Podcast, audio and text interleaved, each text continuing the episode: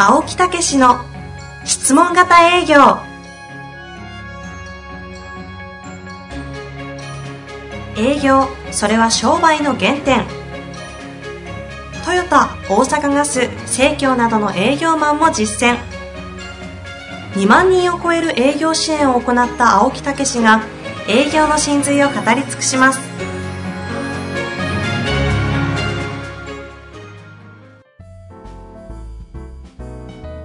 こんにちは、遠藤和樹です。青木武の質問型営業。青木先生、よろしくお願いいたしまはい。よろしくお願いいたしますす。。2020年も。もう始まりましたね。気合入ってますね。俺もいつかは喜ぶよな。知らんやろ、これ。知らないですし。偉い兄貴にななりたくて。知らん？なんすか？知らんか。かえ、トラさんお帰りって言って、お帰りトラさんやんけど。とあーはいはいはい。全然。ちっちゃい頃、全然茶の間で。え？茶の、もう50周年。あすごいね。ーすごいですね。面白いんですか？あれをもうよう見たんですよ。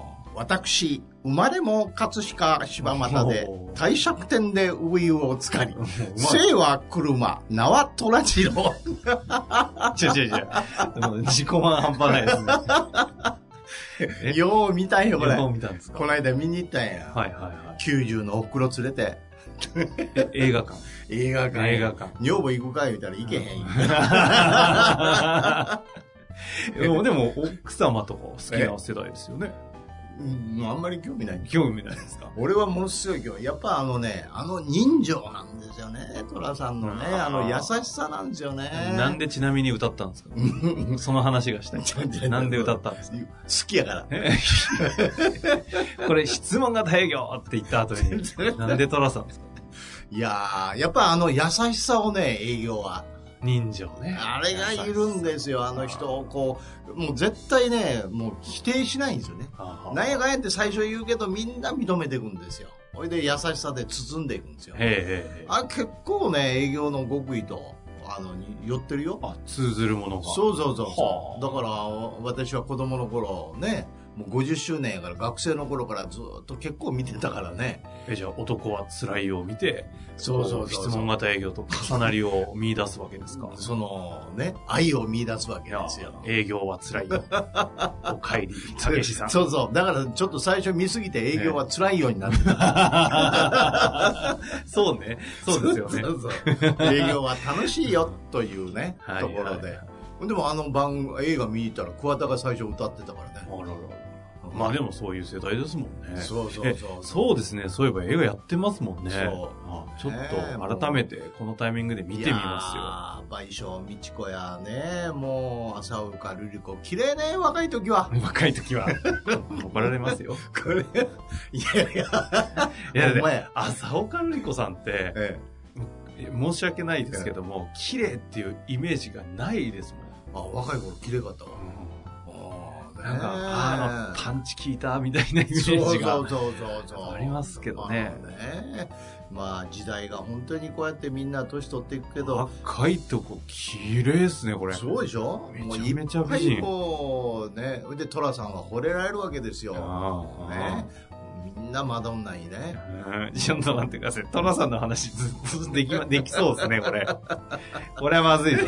まずい。これはまずい。いやー本当にね、私はもうあの映画を見な見て何回涙を流したか流。したか。ね。まあ今回も涙流しましたけど、懐かしいなと思って。ああ鑑賞にね、浸って。え当時で、え、いつから見てるんですか？だから50周年ですから。もう中学、そっか、ね。学生時代から大人全部はしごがかってるんですね。ね。学生からさ、ビジネスとかまでえ同じシリーズのコンテンツが人生にはしごかけてえるものって ないですよね、あんまり。そうそう。すごいよね。すごいなええまあぜひ、ええ。ね、懐かしい人は見ていただくとねええそして本当にあの優しさを思い出していただいて営業にもね役立てていただくとはい。いうことで、ええ。皆さんそれではさようなら。ちゃうか。もうもう5分経つね。もう5分経ちますよ。今年は私止めないって決めましたね。10 15分までに終わらなあかんねんから。じゃあ13分です。13分でねうん今年は短めにね、そうそうそうそう。コンテンツをしていこうかって話をはいしてたとこなのに、これ。ではなくまあそういうようなことでね。はい。えー男は辛いよ。いや、営業は辛いよ。営業は楽しいよ。楽しいよ。ということで、ぜひ、はい、質問言って。はい、行かせていただきます。今回のご質問は、東京都の男性営業関係の方ですね。はいはいはい。えー、行きたいと思います。トーあ、3つって書いてありますね。ええ1つ目、トークスクリプトに自信が持てない。はい。2つ目、お客様に喜んでご契約いただく感覚をつかめない。はい。3つ目、初対面の人へ、なんだこれ。なんとかができない。ちょっと、あの、多分、誤字脱字ということで読めないですね。うまく、アプローチができる。ってことなんですかねみたいなことでしょうね。はい。えあ、これあれか。造語なんですね、きっと。ーうんあの起きるに飽きないと書いてありますけど、どういうことなんでしょうか。まあ、そんな中でご、あの、文章ありまして、青木先生、西野様、あ、秘書の方ですね。はいはいはい。昨日は素晴らしいお時間をありがとうございました。お会いしてるんですね。はいはい。私は青木先生のポッドキャストがきっかけで営業職に憧れを持ちました。おその後現職に転職しましたが、現状お役立ちの精神を自分の仕事に落とし込めずにおります。周りの人を喜ばせる人になりたいと思う気持ちがある中で、このままでは終わらせられません。ああ、すごいね。私が結果を出すことによって営業で苦しんでいる他の人にも良い影響を与えられるようになりたいと思っております。長く。なり申し訳ございません。必ず結果を出したいと思っておりますので、何卒よろしくお願いいたします。はい。もうその決意でもうね、出るよね。出ますねええいやーその自分のことをね、超えて周りを喜ばしたいっていうね。うん。ええまあ、あのこの方と私知ってるんですけど。あそうなんですねええだからある大手の、ええそういうね、販売部門で、1000人いる、もうね、1000人以上いる営業の中で、販売員の中で、もうトップ10に入ってるっていうね。あ、そういうことですか。すご、いんですよ。その時にえ、えあれですか、あの、青木先生のポッドキャストに出会ってそうそうそう今は営業の仕事に転職そうそう。されたと。その頃に質問型営業を知って、またそういう勉強をしてそうなっていったっていうようなね。うんいやー、だからね、もう本当にそういう人いるんですよね。で、それで自信をつけて、もっとチャレンジしていきたいというようなことなんですよね。なるほど。じゃあ一度ちゃんと、ポッドキャストというか質問型営業を通して、ある程度の結果を出して、えええ新たな新天地での戦いで今ちょっとつまずいてるっていうそうとこそうそうそうろなんですね。だから基本的にはもう大丈夫まあ大丈夫っていうか、皆さんもうとチャレンジしようと思ったら大丈夫なんですけどね。はいはいはいえ。どうしますか、これ？ええいや、これはね、だから。一つ一ついきます？うん。はい。トークスクリプトに自信がないとありますし、お客様に喜んでご契約いただく感覚をつかめてない。はい。だからこれはイコールなんですよね。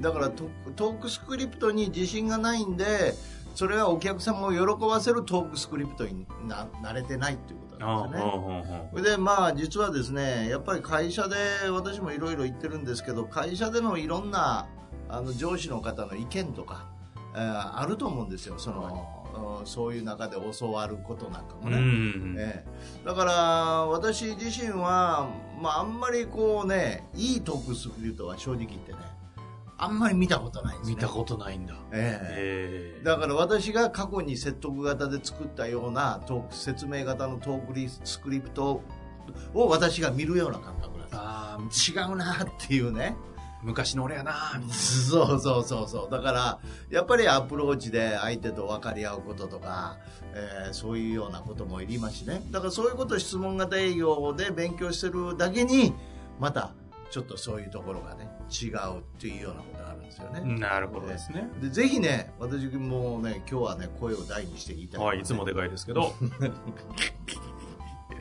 もうとにかくね、はい。あのまあはっきり言うとね上司がいろいろ言う言うかもしれませんけど、えええ自分の納得するセールスをすることなんですよ。え。そのためには納得するトークも作って、はい。納得するやり方をして、うん。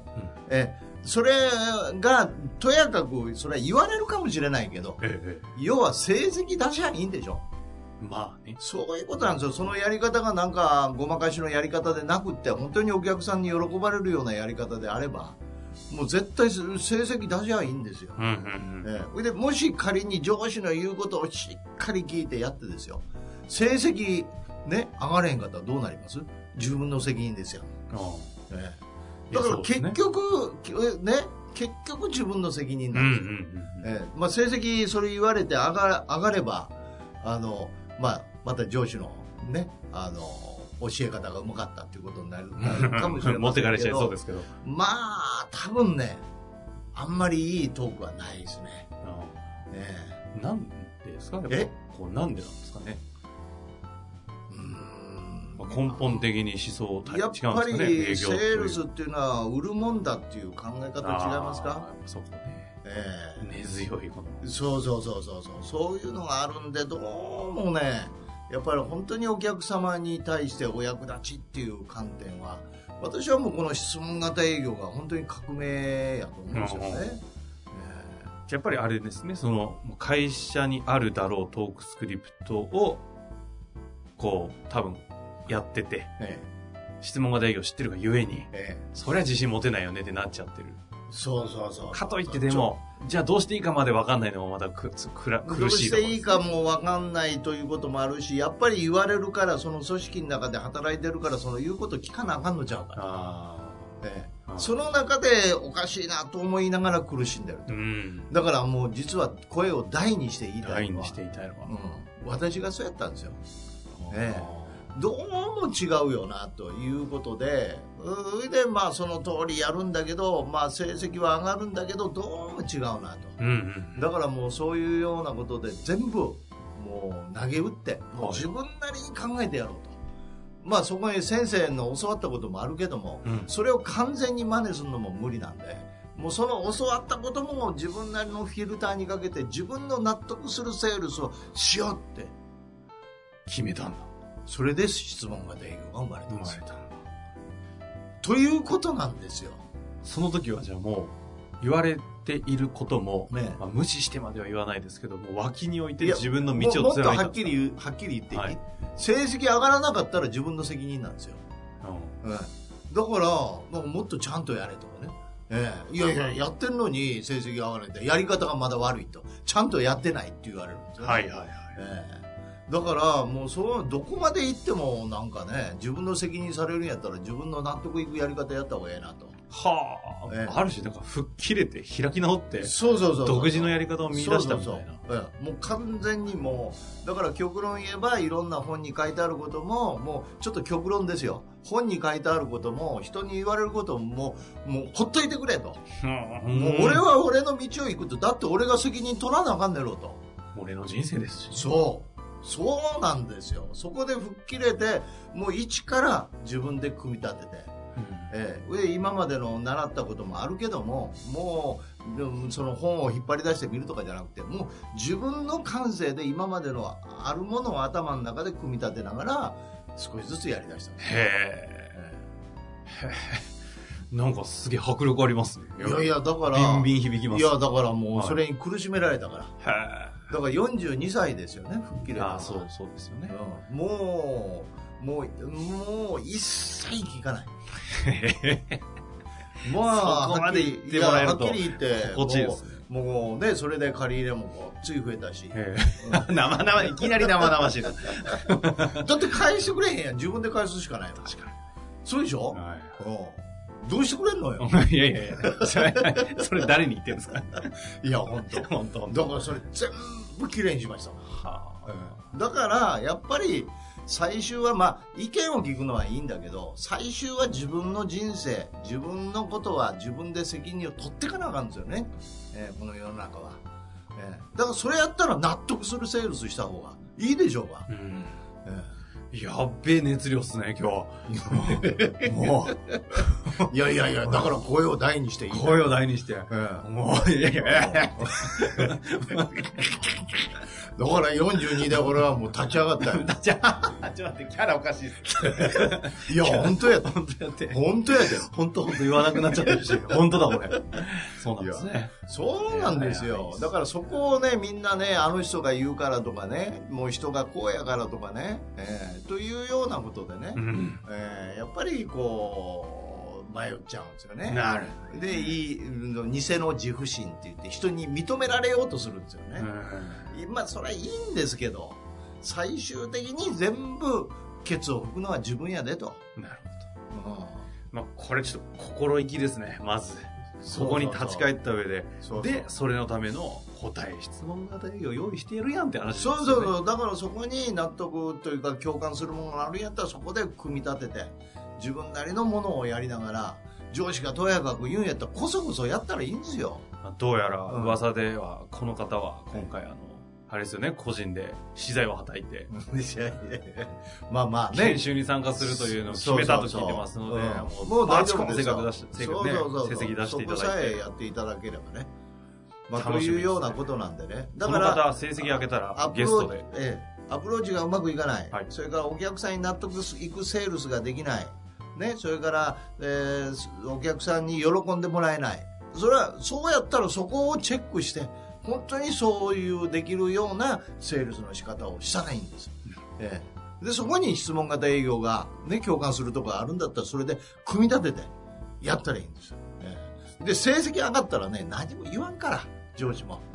ええ、本当にはそうですねええそれも一時的なもんじゃなくて、継続的に上がるようなね、まあ一つのやり方になってますからね。うん。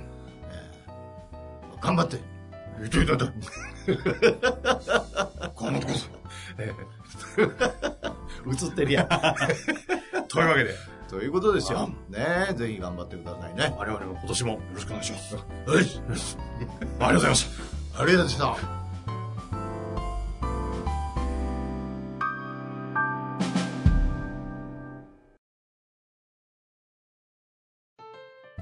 本日の番組はいかがでしたか番組では青木武氏への質問を受け付けております。ウェブ検索で「質問型営業」と入力し検索結果に出てくるオフィシャルウェブサイトにアクセス。その中のポッドキャストのバナーから質問フォームにご入力ください。たくさんのご応募お待ちしております。